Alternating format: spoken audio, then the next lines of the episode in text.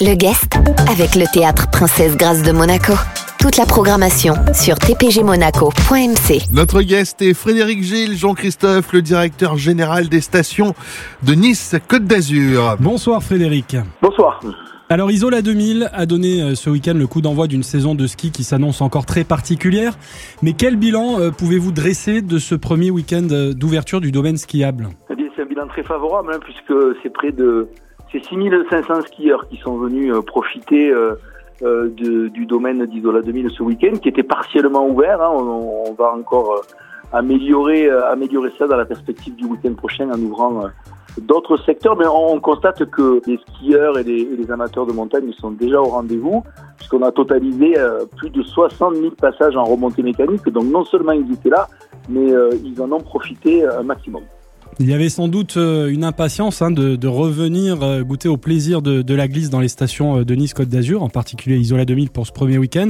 Qu'en est-il des conditions climatiques? Elles sont un petit peu délicates, le froid est là, mais visiblement la neige un petit peu moins. Le froid est là, effectivement, donc ça c'est la bonne nouvelle parce que ça nous permet de produire donc, et d'avoir, d'avoir un très bon rendement au niveau de notre production de neige, ce qui nous, nous donne quelques certitudes sur notre capacité à faire une belle sous-couche qui nous amènera jusqu'au, jusqu'au bout de la saison que l'on va améliorer de semaine en semaine. Et puis, ben, on devrait, et on l'espère encore, avoir un petit coup de pouce des éléments pour que la neige naturelle vienne, vienne couvrir tout ça. C'est prévu dans les prochains jours. On parlait tout à l'heure euh, d'une saison euh, particulière, évidemment dans le contexte euh, actuel de rebond épidémique, le port du masque est obligatoire et le pass sanitaire également. Est-ce que ça risque de gâcher un petit peu la fête? Ben nous, notre sentiment, c'est qu'au contraire, ça permet à la fête de se dérouler, puisque hmm. donc l'année dernière, nous n'avons pas pu ouvrir. Enfin, on a ouvert à un public très restreint, qui étaient les mineurs licenciés. Donc cette année, c'est ouvert à tous. Euh, donc euh, la fête est au rendez-vous. Alors pour cela, ben, il faut que chacun euh, respecte donc quelques conditions. C'est effectivement les les, les, distances de sécurité dans, dans les files d'attente, c'est des masques dans les files d'attente et dans les remontées mécaniques, sauf si vous êtes tout seul sur une remontée mécanique comme un téléski. Et puis c'est ce pass sanitaire donc qui est aujourd'hui donc imposé aux plus de 12 ans pour pouvoir emprunter les remontées mécaniques.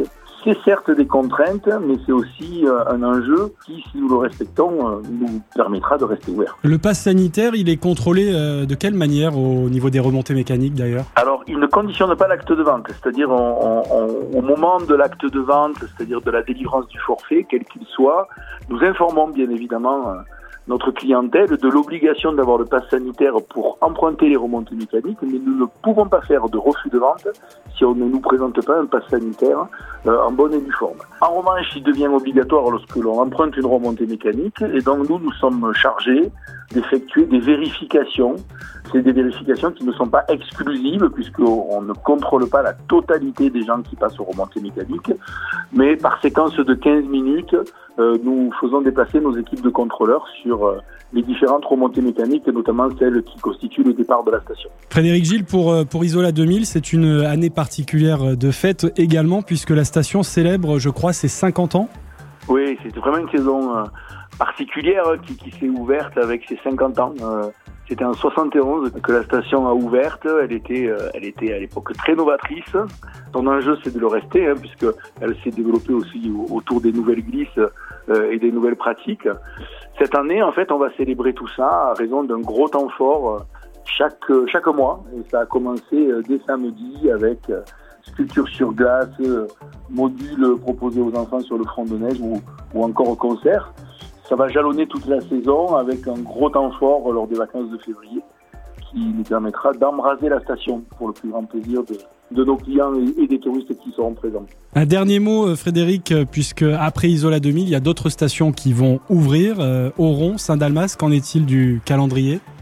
Alors, Oron sera au rendez-vous du, 11 décembre, hein, puisque ce week-end, donc, la station d'Oron va ouvrir avec des conditions d'enneigement très satisfaisantes qui devraient permettre d'ouvrir deux secteurs. Rappelons également que ce week-end, les stations de Nice Côte d'Azur invitent les enfants de moins de 12 ans. Donc que ce soit à Isola 2000 ou à Auron, on leur délivrera des forfaits gratuits.